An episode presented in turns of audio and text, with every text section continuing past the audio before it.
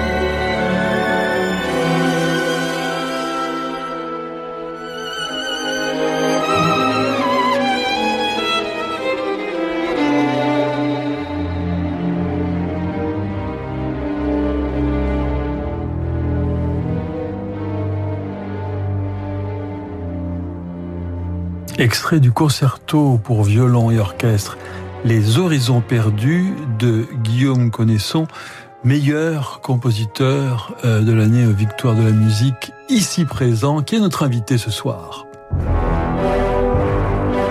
18h, 19h, Passion classique avec Olivier Bellamy sur Radio Classique. Guillaume Codesson, bonsoir. Bonsoir. Donc jusqu'au 31 décembre à minuit, nous vous devons respect, déférence, euh, admiration, et nous devons nous prosterner à, à vos pieds. Est-ce que ça fait plaisir? Évidemment que ça bah Oui, évidemment. Ouais. Évidemment. Après, c'est comme toute récompense. C'est les limites aussi de... de euh, ce, qui, ce qui me fait, moi, par-dessus tout plaisir, c'est quand un interprète a envie de jouer spontanément ma musique, quand ma musique se diffuse euh, euh, euh, auprès du public. Ça, c'est ça la, la, la, plus grande récompense. Maintenant, je ne vais pas dire que des, ce genre de, de, de distinction, ça, bien sûr que ça fait plaisir. Euh, je préfère trouver une belle mélodie que de recevoir l'ordre de Léopold, disait Brahms. Euh, quand on trouve une mélodie comme vous l'avez trouvé dans le concerto pour dans votre concerto pour violon, vous vous pensez à quoi? C'est un beau matin? Vous pensez à ce thème dans la nuit? Vous c'est du sur mesure pour Renaud Capuçon? C'est comment? C'est un tableau? C'est un livre? C'est qu'est-ce qui vous donne l'inspiration? Ça c'est c'est c'est la question. Euh, euh... Alors c'est pas la nuit déjà pour ce qui me concerne. Euh, je travaille avec des horaires assez euh, assez établis. Je suis plutôt le matin déjà. Euh, je sais c'est pas un jour. C'est une c'est un processus qui est assez long en fait, qui est sur plusieurs jours, parfois plusieurs semaines. On s'immerge dans dans un dans un monde intérieur. Euh, euh, on, on, alors ça peut être par la lecture, ça peut être par la contemplation, ça peut être euh, ça peut être une image, ça peut être un poème, ça peut être beaucoup de choses qui va être l'étincelle de départ. Mais cette étincelle, même cette étincelle-là, c'est pas tout d'un coup euh, Eureka, euh, j'ai trouvé. C'est pas ça. C'est un long processus. Vous trouvez des, des, des bribes de choses. C'est c'est un peu une comme une sorte d'architecture que vous voyez dans la brume, et vous savez qu'il y a une architecture derrière, derrière ce rideau de brume, et puis tout d'un coup la brume se dissipe sur un petit morceau, sur une corniche, sur une fenêtre, sur une porte, vous n'en voyez que des petits bouts, et peu à peu ça se construit intérieurement, et, au bout de plusieurs jours, je dis voire plusieurs semaines, euh, euh, eh bien il se passe, vous pouvez enfin coucher sur le papier quelque chose, mais c'est un très long processus et c'est un processus aussi qui a quelque chose à voir. Je sais que c'est peut-être pas très poétique, mais avec le sport, c'est avec un muscle en fait. C'est-à-dire plus on compose, euh, plus plus on compose vite. Bien, ça je ne sais pas, mais plus il y a une espèce d'entraînement euh, quasi sportif en fait de de, de euh, quand je ne compose pas pendant pendant quelques semaines, quand je me remets au piano, tout est plus lent. Le, le cerveau réagit plus lentement. C'est Michel Legrand qui nous avait dit à ce micro euh, l'eau doit toujours affleurer à la margelle du puits. C'est-à-dire qu'il faut toujours oui. puiser, puiser, puiser. Exactement. Et il en sortira. Pour trouver de l'or, il faut pas euh, chercher de l'or une fois euh, tous les mois comme ça. Mais Absolument. Ce sont des choix. En fait, vous faites des micro-choix très rapides. Donc, vous avez une offre que vous créez vous-même, en fait, et à l'intérieur de cette offre, vous choisissez quelque chose qui vous paraît susceptible de donner une de donner une suite, de pouvoir être développé, de suffisamment intéressant pour être porteur d'une œuvre. Et ça, c'est au milieu de plein de propositions que vous vous faites en fait, parce que euh, je trouve pas une mélodie, je trouve plein d'idées mélodiques et à l'intérieur de ça, je fais un choix. Mais oui, c'est ça, parce que c'est toute une œuvre, c'est pas simplement. Et c'est comme une pelote de laine. Euh, il y a certains bouts bouts de, de, bouts de laine, euh, ça va pas donner grand chose. Et puis il y en a un que vous allez tirer. Oui et toute la pelote va se défiler. Euh... Absolument. Et c'est très, le choix est très intuitif. C'est-à-dire que vous allez vers quelque chose, vous ne savez pas très bien pourquoi. Si vous me demandiez à ce moment-là pourquoi je choisis telle harmonie, telle mélodie ou tel élément rythmique, je ne saurais pas bien vous répondre très très objectivement. Je sens juste que là, il y a quelque chose qui peut être approfondi, qui peut être développé et qui va permettre après une, une œuvre. Et est-ce que c'est intuitif inconscient euh, ce phénomène-là Ou est-ce que vous faites un plan et vous dites, bon, architecture, euh, euh, voilà, je veux partir de là, arriver là alors, alors c'est c'est en fait c'est cette question de la forme et du matériau. Voilà, la forme. Euh, c'est une question euh, comment dire C'est interactif, c'est-à-dire que je ne suis pas comme un sculpteur par exemple qui ferait un moule qu'on dirait être la forme, dans lequel je coulerais du matériau, euh, du plâtre par exemple, qui serait donc les notes. Euh, vous voyez, si on si on poursuit l'allégorie, euh, euh, en fait, vous créez au départ, en tout cas c'est mon cas, je ne sais pas comment comment tous les autres font, mais je crée au départ un matériau, c'est que c'est quelque chose de vivant. Le matériau, c'est une mélodie, un rythme, un enchaînement d'accords, et peu à peu, euh, euh, il va s'organiser de manière formelle. Après, vous projetez dessus des idées formelles, le matériau réagit ou pas. Euh, ce que je veux dire, c'est que vous ne pouvez pas faire un, cadre dans lequel vous allez dire alors l'idée 1 elle est ici, l'idée 2B ici. Ça ça pour moi ça peut pas se passer comme ça parce que le matériau est quelque chose de vivant. Donc c'est pas des c'est pas un objet mort que vous injectez, c'est quelque chose très concrètement, vous vous dites par exemple, euh, j'écris cette mélodie et puis après j'enchaîne avec telle autre mélodie à, au bout de je sais pas huit mesures mettons.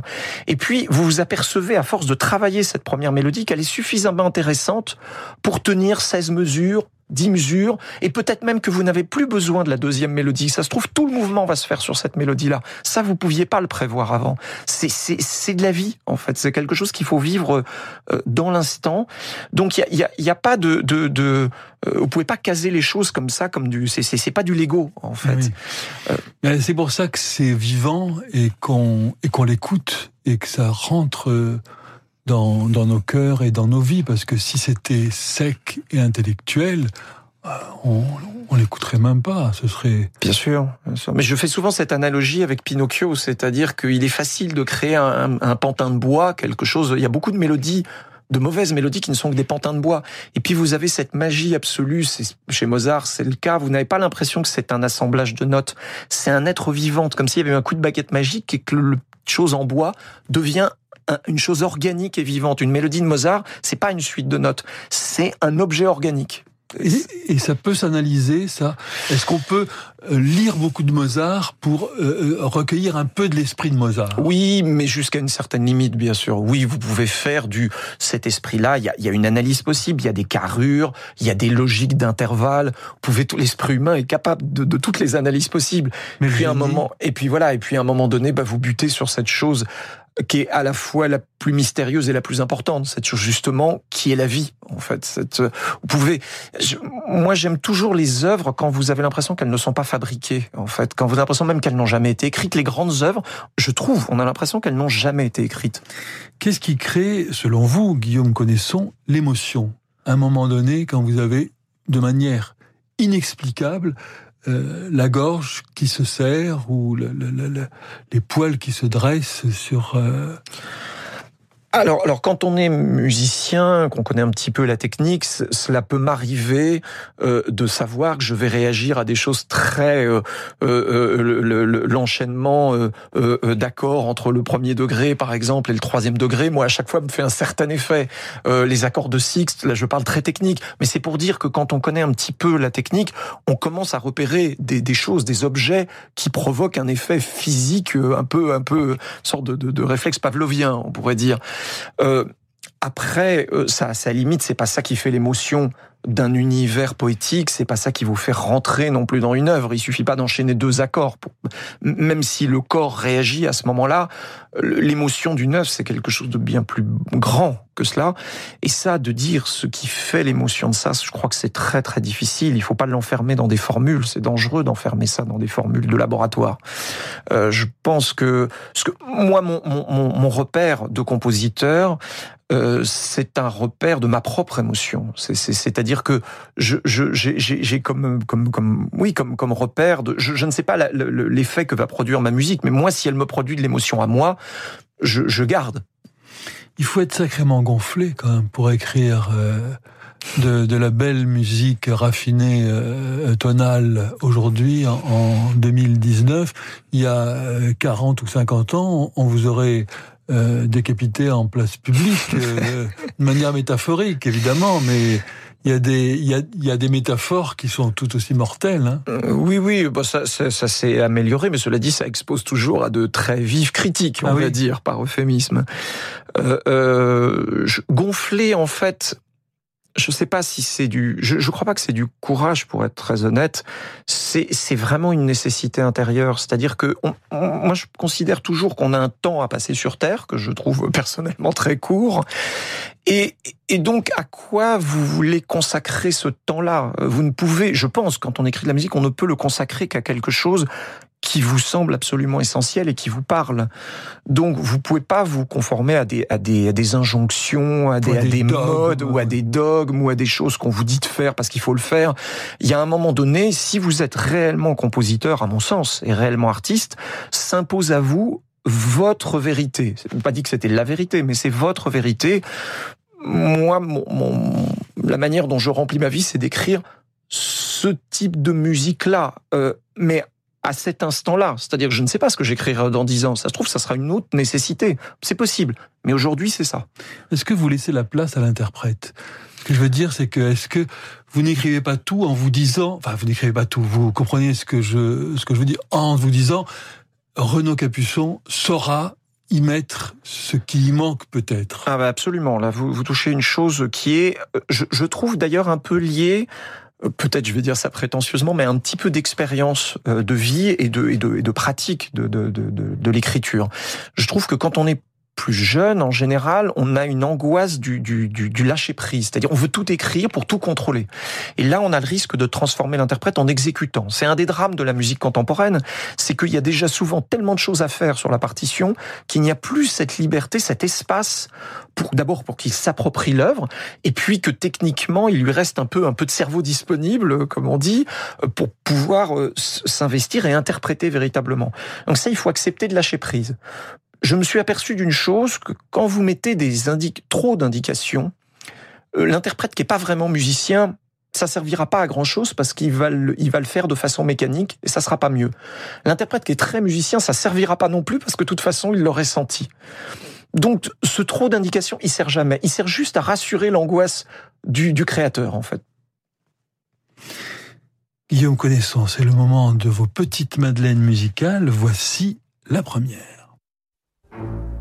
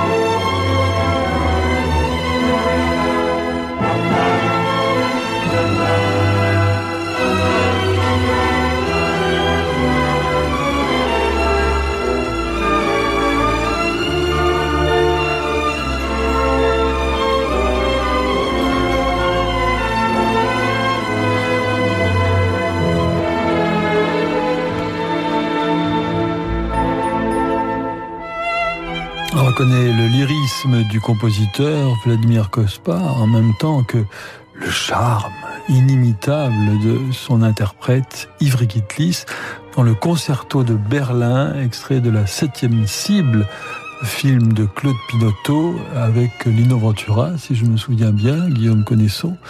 Euh, alors que, que vous, ça, ça a été l'un des, l'un des, l'un des modèles pour votre concerto de violon, non? Non, pas particulièrement. C'est juste que c'est un très bon musicien, Vladimir Kosma, quelqu'un que j'aime beaucoup aussi par ailleurs. Euh, euh, j'aime beaucoup la personne, j'admire beaucoup le compositeur. Je trouve euh, ces, ces grands musiciens de, de, de, cinéma et de ces grands musiciens tout court, en fait, parce que pour être un bon compositeur de film, il faut surtout être un bon compositeur tout court. Euh, euh, et c'est son cas. Et il a une œuvre incroyablement variée. Il peut faire un tube de l'été euh, comme il peut faire un concerto. Là, on a entendu le thème principal, euh, mais après, ça évolue dans des choses quasiment bartokiennes, qui est un de ses dieux d'ailleurs, Bela Bartok. Donc c'est quelqu'un d'une d'une immense culture, un vrai un vrai bon musicien. Quand on écoute une musique et que ça nous fait penser à une autre musique, euh, finalement, c'est pas forcément parce que le compositeur a été influencé, simplement comme un visage, euh, visage de quelqu'un qui vous fait penser à, parce qu'il a un air, parce qu'il a tout d'un coup quelque chose dans dans l'œil ou dans le nez ou dans le, le, et, et c'est vrai que euh, on peut penser à, à Bernard Herrmann, euh, Maurice Ravel, enfin. Euh, vous, il y a des choses qui, qui tournent comme ça. comment vous l'analysez, vous? Euh, J'avoue que le jeu des analogies, euh, c'est quelque chose, moi, qui, qui, qui m'intéresse jusqu'à un certain point. C'est-à-dire que euh, j'aime m'intéresser aussi à la, à la singularité d'un univers, euh, euh, euh, que ça soit euh, dans la chanson, dans la musique de film, dans la dans la, la, la, musique de, de, Cosma, je la reconnais en général instantanément. Et pourtant, bien sûr, il y a des liens avec la tradition, avec la variété parfois, avec le grand répertoire symphonique. Bien sûr qu'il y a tous ces liens, mais il a un univers euh, singulier qui lui appartient. Ça, ça m'intéresse plus parce que sinon, on, est toujours dans des listes euh, de, de, de, des catalogues de, de, dire bah ça fait penser à ça, ça me fait penser à cette phrase de Pierre Dac, euh, tout est dans tout et réciproquement. et, et, on finit comme ça en fait, c'est-à-dire voilà, tout, tout, tout peut ressembler à quelque chose. Je, je pense c'est peut-être l'auditeur qui, pour se rassurer, se dit ah ben voilà, oui, là, je, je suis en territoire connu. Voilà, exactement. Et puis c'est un langage commun aussi, c'est-à-dire que le langage tonal, il, il, il fabrique de la référence. Si vous enchaînez deux accords dans, dans le langage tonal, en général, il va y avoir une référence. Euh, euh, mais ça, c'est pas très grave. La question, c'est comment vous fabriquez votre univers poétique singulier avec tout ça? Est-ce qu'il existe ou est-ce qu'il n'existe pas?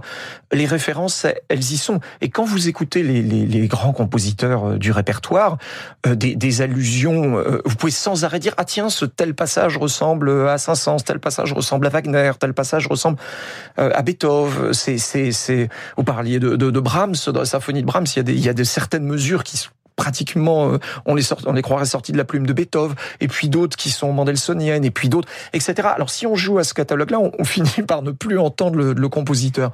Donc je n'ose vous citer la phrase terrible de Paul Ducas qui disait que ce jeu des analogies musicales était un signe infaillible de crétinerie musicale. Il avait écrit ça dans une critique, mais je pense que c'était le compositeur qu'il était, de génie d'ailleurs à mon sens, très agacé à force qu'on lui dise, je sais pas, ça ressemble à Debussy, ça ressemble à Saint-Saëns. Et c'est vrai que pour un compositeur, ce, jeu-là a ses limites.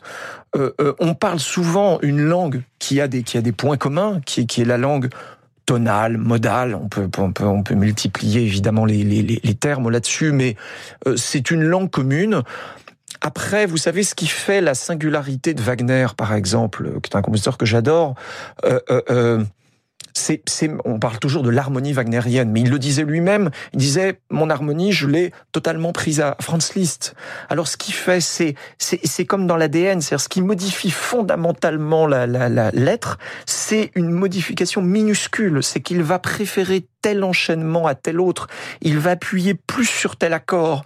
Il va y avoir des insistances, des préférences dans ses choix qui vont tout d'un coup créer un univers que vous reconnaissez instantanément.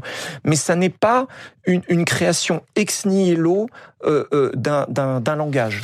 Est-ce qu'on, est-ce que ce qu'on, parce que c'est un sujet intéressant. Est-ce qu'on, ce qu'on reconnaît, c'est finalement pas la chose la plus superficielle et qui cache la chose la plus euh, profonde? C'est-à-dire, on va reconnaître comme une couleur de vêtement euh, alors que euh, le plus important est derrière. Eh mais je suis complètement d'accord. Je pense que c'est quelque chose qui obsède euh, certains dans l'écoute et qui finit par empêcher d'accéder à l'œuvre en fait.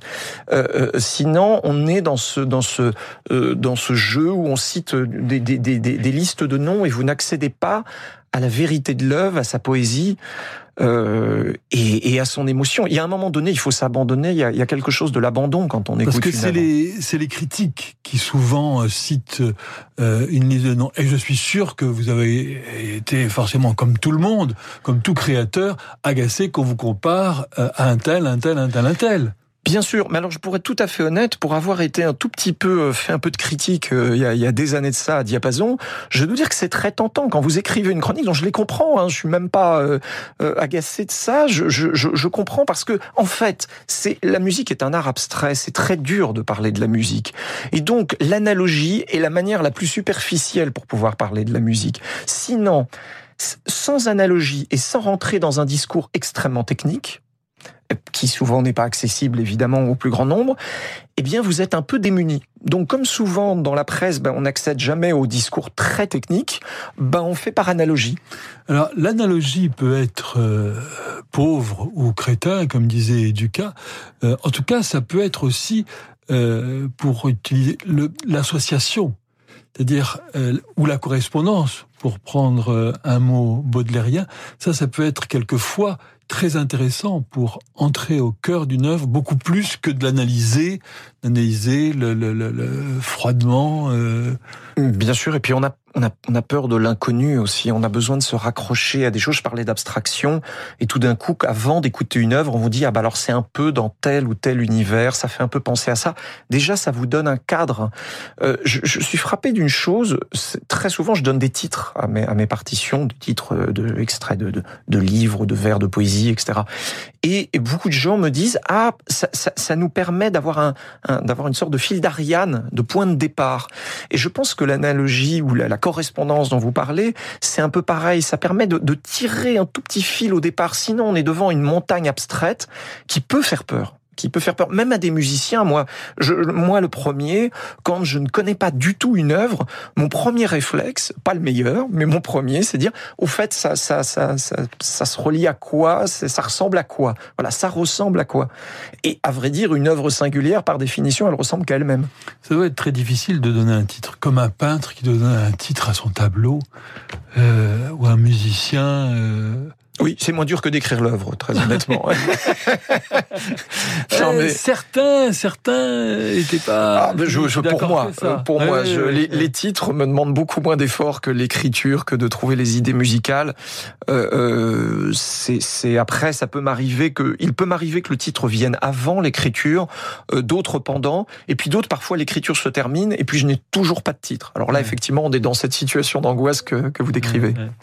Euh, Guillaume Connaissant il y a voilà, il y a une musique que vous avez choisie. J'aimerais que nous l'écoutions et que vous nous disiez pourquoi vous l'avez choisie. Ah, non, c'est votre deuxième petite Madeleine musicale. Oh, I wish I was in the land of. Old times are not forgotten. Look away, Look away, Dixieland. Singing fellas. Oh, I wish I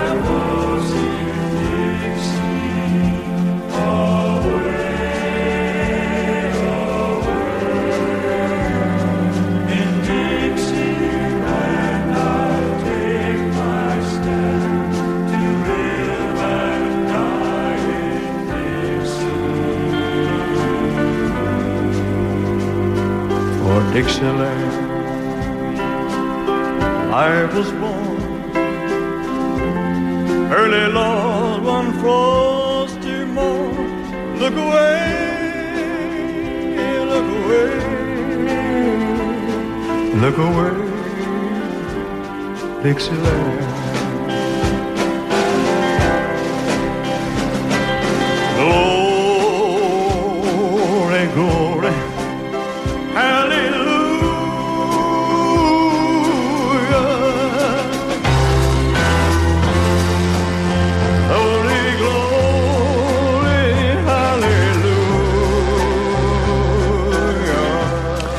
Elvis Presley, An American Trilogy. Alors, Alors pourquoi Elvis Presley voilà. ça, ça, ça, ça s'entend, je crois. Bon, c'est le, le, grand, grand chanteur. C'est la mythologie américaine. C'est une voix incroyable. Et puis c'est quelque chose qui m'a qui m'a toujours fasciné chez lui, comme chez Sinatra par exemple. C'est cette espèce d'interprète qu'on sent complètement intuitif, qui est un musicien né, en fait. Il, le, le, le, phrasé, la façon dont il fait des liés, où il détache, où il diminue, il a des, des tas de choses qu'en musique classique, on va, on va, on va justement, on va écrire sur une partition. Là, vous sentez que c'est ça vient de manière complètement intuitive et il est, il est musicien jusqu'au bout des ongles, en plus d'être un immense chanteur, bien sûr. Et le, et le swing, ce qu'on appelle, il y a autre chose mystérieuse aussi, ce sens du rythme inné Est-ce que vous le, est-ce que c'est quelque chose aussi que vous cherchez, que vous Oui, bah la, la dimension rythmique dans ma musique est, je crois, très très très importante. C'est c'est le lien avec le corps. En fait, le rythme c'est quelque chose, c'est l'énergie, c'est une énergie qui vient du corps. Et j'ai toujours pensé que quand on écrivait, euh, il fallait toujours se relier à son corps. C'est-à-dire, il fallait que les choses sortent un peu de sensations physiques. Il faut jamais complètement se couper de son corps, euh, sinon on fait de la musique de laboratoire.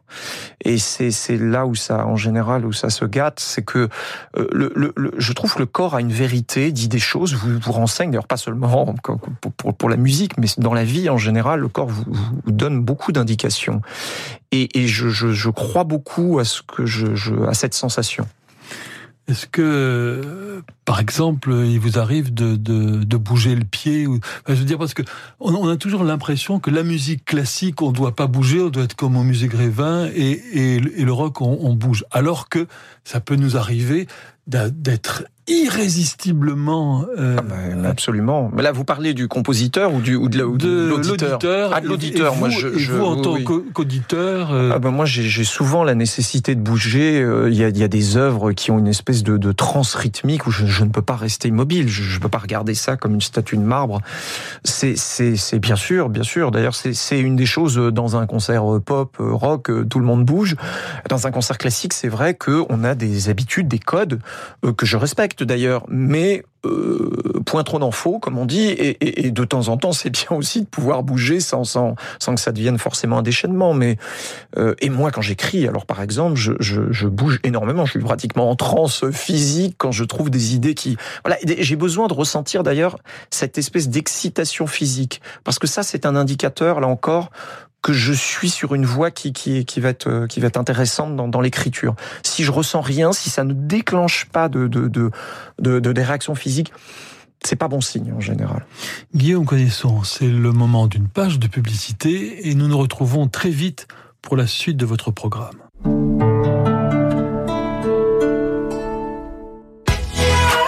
Réveiller aux aurores, enchaîner les réunions, faire les courses, vous vous démenez chaque jour. Et votre épargne pendant ce temps-là, elle fait quoi? Chez Distingo, nous pensons que votre épargne doit travailler elle aussi pour vous comme pour les autres. C'est pourquoi avec Distingo, nous vous proposons l'un des meilleurs taux du marché avec un placement sécurisé, disponible et utile, car réinvesti dans l'économie française. La vraie vie quoi En bref, une épargne aussi distinguée que vous. À découvrir sans plus attendre sur psabank.fr. Distingo par PSA Bank. Mettons votre épargne au travail. AXA. Allô Florence, on est les charges fixes. De votre entreprise Encore vous Bah oui, c'est le principe, on revient tous les mois. On est un peu lourde. On pourrait se mettre au régime. Et pour ça, on a une idée. Fixe Dans la vie, si vos charges fixes pouvaient parler, elle vous conseillerait certainement de regrouper vos contrats chez AXA. En ce moment, si vous souscrivez plusieurs contrats, vous avez jusqu'à 4 mois remboursés sur votre contrat le plus cher. Offre soumise à condition sur une sélection de contrats, voire conditions en agence et sur axa.fr slash offre 234. AXA. Air France. France. La France. Is in the air. La France est dans l'air. Je suis un poème d'Hugo. Tu es une chanson de crooner. Je suis le raisin. Tu es la pomme. Je suis une blanquette de veau. Tu es un hot dog. Air France. France. La France. Is in the air. Découvrez New York au départ de Paris à partir de 299 euros jusqu'au 12 juin 2019. Tarif TTC aller-retour, frais de service Air France.fr inclus, bagages en soute non inclus pour des départs du 2 septembre au 20 octobre 2019. Val d'Oise, terre de festival. Devenu l'un des rendez-vous européens de la musique classique où tant de grands interprètes s'expriment depuis 39 ans, le festival d'Auvers-sur-Oise vous attend du 6 juin au 4 juillet dans ces lieux chargés d'histoire, comme la très belle église immortalisée par Vincent van Gogh. De Joyce Di Donato à Fazil Say ou Anastasia Kobekina, Auvert ne se raconte pas, il se vit. Réservation sur festival-auvert.com. Val d'Oise, terre de festival. Alors sinon, vous avez cette très belle Golf, entièrement équipée, front assist, régulateur de vitesse, une valeur sûre. Pardon, mais de quel Golf vous parlez hein? Je vois pas de voiture du tout, là. Rien. Hein? Bah, bah non, mais, mais c'est incroyable, ça. Non, mais je, je, je vous jure qu'elle était là il y a deux minutes. Mais juste là. Ouais, c'est ça, ouais. Les Volkswagen ne seront jamais partis aussi vite. En ce moment, découvrez un large choix de modèles en stock disponibles immédiatement. Il n'y a pas d'urgence, sauf si vous en voulez une. Portes ouvertes les 15 et 16 juin. Limbago Désistement de vos potes Accro sur le camion de loc Plus d'un déménagement sur deux ne se passe pas comme prévu. Une chose est sûre, avec l'offre énergie garantie 2 ans, le kilowattheure d'électricité et de gaz naturel est à prix fixe pendant 2 ans. Souscrivez sur particulier.nj.fr ou au 3080, service gratuit plus prix d'un appel et profitez d'un mois d'abonnement offert. Valable jusqu'au 24 juin pour un emménagement, offre de marché, prix du kilowattheure acheté fixe, abonnement qui évolue deux fois par an. Voir conditions sur particulier.nj.fr. L'énergie est notre avenir. Économisons-la. Et si on était sûr d'être tout le temps connecté à l'étranger pour ses clients Moi, avec mon forfait Orange Performance Pro, j'envoie mes mails et transfère des fichiers depuis l'Europe, les USA et le Canada. Et moi, en plus, avec les recharges data, j'anticipe et je gère ma pizzeria depuis la Thaïlande. moi, je peux prendre une recharge data avec l'appli Orange Pro depuis le Népal. Ah ouais, t'as pas froid aux yeux, toi, hein? Avec les forfaits Performance Pro et les recharges data adaptées à votre destination, restez connecté à votre business où que vous soyez. Vous rapprochez de l'essentiel. Orange. Offre soumise à conditions disponible en France métropolitaine réservée aux professionnels. Conditions et détails sur orangepro.fr. Pendant les journées All Access, ne passez pas à côté de l'Audi de vos rêves. Jusqu'au 19 juin, accédez au meilleur de la technologie Audi. La boîte automatique S-Tronic ou les systèmes d'aide à la conduite ou encore la technologie Quattro vous sont offerts sur une sélection de modèles disponibles immédiatement. Rendez-vous chez votre partenaire Audi le plus proche ou sur audi.fr. Offre non cumulable réservée aux particuliers. Voir détails et conditions sur audi.fr ou chez votre partenaire Audi. Journée All Access signifie journée exceptionnelle. Vous êtes bien avec Radio Classique. 18h, 19h, Passion classique avec Olivier Bellamy sur Radio Classique. Guillaume Connaisson, est-ce qu'un compositeur, euh, aussi doué euh, soit-il, est un bon juge pour euh, qualifier ou pour juger la musique des autres? Euh, je, pense que qu'un compositeur pour se, se, pour se façonner a besoin de d'aimer, de, détester, je crois, des choses. Je pense qu'on ne se fonde pas uniquement parce que l'on aime, on se fonde aussi parfois par des choses que, que vous n'aimez pas du tout et qui vous aident à comprendre qui vous êtes. Euh, D'où fait... c'est très auto-centré, c'est pas très objectif. Oui, c'est ça que je veux dire. Et quand vous lisez d'ailleurs les écrits, que ce soit ceux de Berlioz, ceux de Debussy, oui, c'est voilà, une violence incroyable, voilà, c'est très partisan. Oui. Ça dit d'ailleurs des choses euh, euh, extraordinairement justes et extraordinairement fausses sur des compositeurs. Donc, j'ai je, je, tendance à penser que ça n'a pas changé, ça, et que euh, oui, on peut, on peut. Alors après, on a une écoute, je crois, quand même technique. J'ai la prétention de croire que je, je, distingue une œuvre quand même bien écrite d'une œuvre vraiment amateur. Après, une fois qu'on est dans, dans, cette, dans cet artisanat, après, il y a toute la question esthétique, et là, on rentre évidemment dans des choses beaucoup plus subjectives. Et, et, et, donc, bah oui, il y a des partis pris qui font partie même de votre de votre identité de compositeur. Donc, on, je pense qu'on se trompe, oui, oui, mais on se trompe aussi sur ses propres œuvres d'ailleurs. Ah oui? Je crois que on, on, moi je suis frappé qu'il y a des œuvres que, que j'aime euh, plus que d'autres de moi. C'est pas toujours celles que, que, le, que le public ou les ah interprètes. Oui, c'est peut-être le, le public qui se trompe. C'est possible. Ou les interprètes. Mais si c'est le public et les interprètes, ça commence déjà à faire beaucoup de monde. Et là, si vous ne doutez pas, c'est un peu inquiétant aussi en tant que compositeur. Euh, c'est le moment d'écouter euh, Roussel que vous avez choisi et j'en suis très heureux parce que j'adore ce compositeur.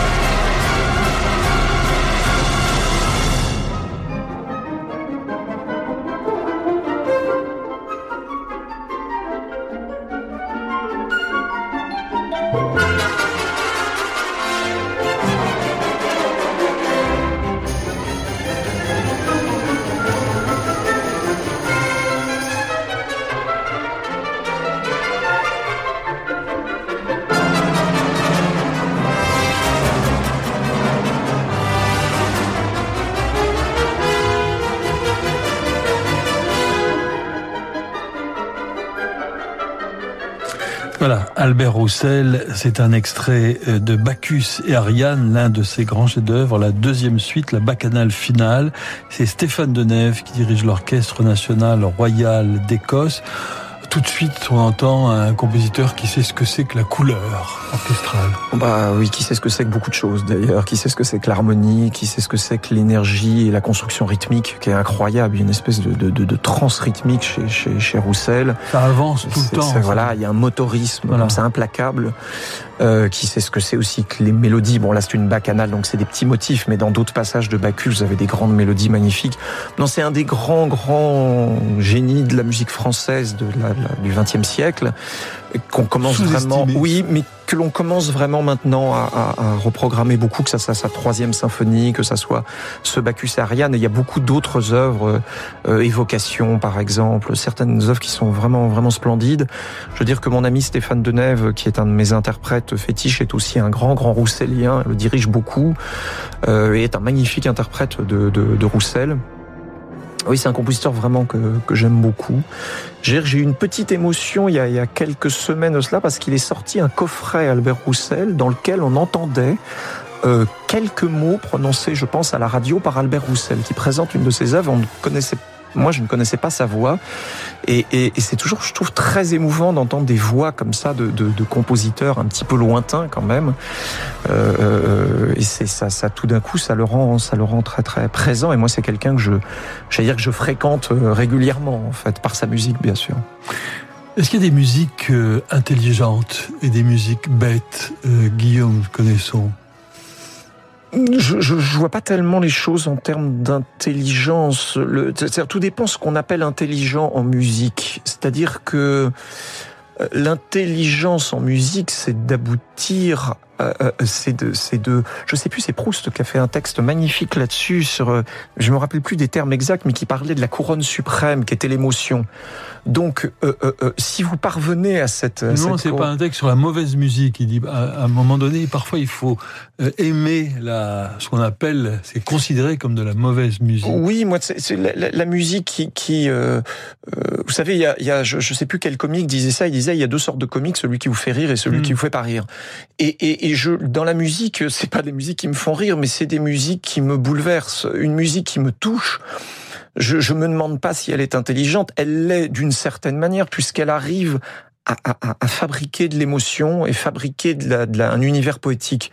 Donc c'est quelque chose de, de, de euh, je, je l'émotion, enfin l'émotion pour moi reste quand même le, la, la, chose absolument essentielle. Euh, euh, après, il y a des moyens plus sophistiqués pour fabriquer certaines musiques que d'autres. Euh, euh, euh mais ça n'est pas d'ailleurs euh, euh quand pour prendre des musiques classiques très très classiques comme Mozart, ça peut paraître techniquement assez simple, mais ça demande une intelligence considérable de faire du Mozart, beaucoup plus que certaines musiques contemporaines qui paraissent très sophistiquées, parce que de comprendre qu'il faut rompre l'harmonie à tel moment, qu'il faut briser cette carrure là, qu'il faut au contraire poursuivre le développement de ce thème, tout ça ça demande une analyse et une sensation aiguë du discours, et donc d'une grande intelligence musicale. Et puis il peut se cacher derrière rien. Enfin, justement, quand on quelquefois il y a des, des musiques très bien orchestrées, et puis derrière, on se dit. Euh, bien sûr, bien hein. sûr, qui sont du, du, du papier cadeau. Oui, vous n'avez rien dans, dans, le paquet cadeau, en fait. Oui, oui. Alors, euh, vous avez choisi une autre musique ce soir, c'est l'Atlantide. Alors déjà, euh, l'Atlantide, île euh, mythique sortie de l'Antiquité, et puis euh, œuvre un peu maudite de Manuel Fayard. On écoute le début du prologue, et vous nous dites pourquoi vous l'avez choisi.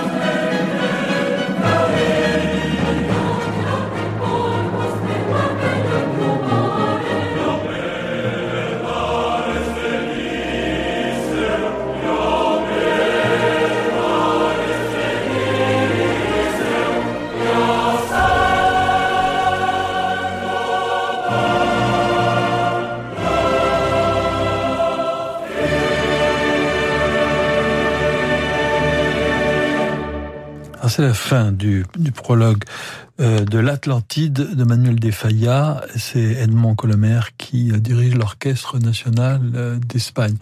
Guillaume Connaisson, cette, cette œuvre vous fascine, cette œuvre inachevée hein, de, de Ah oui, qui a des circonstances assez dramatiques. Alors elle me fascine déjà par le thème lui-même. C'est une œuvre que j'ai découverte euh, adolescent euh, euh, par le disque, évidemment, parce que c'est pas joué quand même euh, tous les jours. Et je dois dire que la pochette du disque aussi de, de- des années 70 me fascinait, une espèce d'architecture en ruine.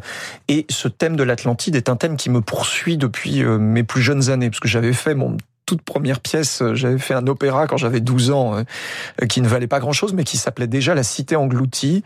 J'ai composé depuis une sonate de violon qui s'appelle Les Chants de l'Atlantide, donc c'est euh, vraiment un thème qui me poursuit depuis toujours et, et, et qui peut-être cette fascination vient en partie de cette œuvre de, de Manuel de Falla qu'il a écrite pendant les, les 20 dernières années de sa vie, qu'il n'a jamais réussi à finir. C'est même pas parce qu'il est mort, c'est parce qu'il il a fini par se bloquer de trop d'exigences. Il y a un air, euh, très bel air de, de Pyrène, par exemple, dedans, qu'il a recommencé, euh, je sais pas, un nombre de fois. Il y a un nombre d'esquisses absolument invraisemblable. Euh, euh, donc c'est une sorte de, de, de, folie de perfection. Tout à l'heure, je parlais de Paul Dukas, d'ailleurs, qui est un compositeur qui est un peu dans le même euh, disposition, qui a fini. Il a failli brûler sa péri, par exemple, Paul trou- la trouvant pas assez parfaite. C'est un des grands chefs-d'œuvre de la musique française. Ça peut arriver aussi à un compositeur de, de me demandiez tout à l'heure s'il était bon juge, le compositeur. Bah, je pense que peut-être qu'à un moment donné, la psychologie fait que vous n'arrivez même plus à juger, plus à choisir. Tout vous paraît toujours trop faible. Il faut pas être trop critique. Enfin, Il a faut une pas limite. être trop content de soi, ni Et trop voilà, c'est un point d'équilibre et je pense qu'il était, il est, il est basculé de ce côté où tout était imparfait. Je pense qu'en plus c'était quelqu'un d'un mysticisme fou et qui trouvait que son œuvre n'était jamais à la hauteur de, sa foi. Et donc il a il est pas parvenu à la, à la terminer, non pas par un manque de temps, mais par cette exigence trop grande. Cela dit, ce qui nous en reste est déjà très beau. Le prologue il l'a complètement terminé et orchestré, et le reste il y a de nombreux passages dans l'oratorio qui sont euh, écrits par lui et orchestrés par d'autres. L'une des métaphores euh, les plus justes pour qualifier une musique, et en particulier la vôtre, Guillaume Connaisson, ne serait-ce pas de l'imaginer comme un comme un voyage? C'est vrai que ça, ça- c'est très souvent utilisé, mais mais c'est vrai. Les, les plus beaux voyages sont ceux qu'on fait sans sans quitter sa chambre, hein, comme euh, dirait l'autre. Euh, Est-ce qu'il y a de ça, c'est-à-dire d'aller le plus loin possible sans sans faire ses valises? Oui, absolument. On peut le trouver du, du lointain du lointain qu'on trouve en soi, hein, pour trouver, pour plonger, pour trouver du nouveau. Euh, c'est- Baudelaire.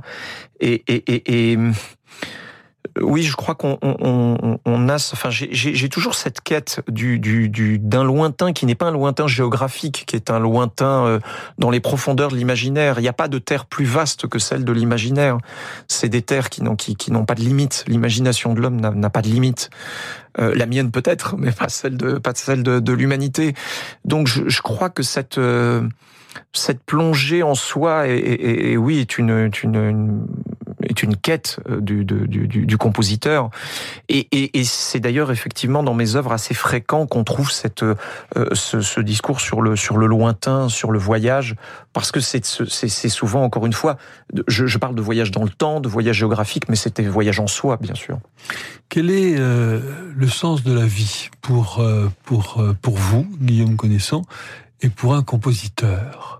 Question un peu. Alors là, là, là, là, là, celle-là, elle est dure de question. Euh, le sens de la vie, pour moi, c'est de, de, de, de bah, là, là, je parle en tant que compositeur. Je résumerai quand même peut-être pas ma vie à cela. Euh, euh, c'est d'atteindre l'œuvre dont je rêve depuis que je suis, euh, depuis que j'ai commencé la musique. C'est-à-dire, il y a une sorte de, de graal qui se dérobe toujours à vous, qui est l'œuvre que, que, que vous rêvez d'écrire, que vous n'écrirez sans doute jamais. Et c'est, c'est dans Et heureusement, parce que et sinon, heureusement, vous cesseriez d'écrire. mais bien sûr, oui, oui, ça serait, c'est cette quête-là au fond qui, qui donne du sens euh, et qui fait que vous avez envie d'écrire de nouvelles choses et qui, et alors. Évidemment, le corollaire de ça, c'est l'insatisfaction un peu permanente. Ça fait partie, je crois, du, du, du voilà. Donc vous ne serez jamais heureux? Oh, euh, je le suis. Il faut pas. Je vais pas jouer les martyrs non plus. J'ai une belle vie, je crois quand même. En tout cas, vous êtes le meilleur compositeur de l'année. Donc bravo. voilà, c'est déjà pas mal. Merci Guillaume Connaisson d'être venu ce soir dans Passion Classique. Merci à tous les auditeurs pour votre fidélité. Merci à notre réalisateur Yann Lovray. Vous pouvez réécouter cette émission ce soir à minuit. Je vous donne rendez-vous demain avec un autre compositeur, Thierry Esquèche. Tout de suite, c'est Jean-Michel Duez. Bonne soirée sur Radio Classique.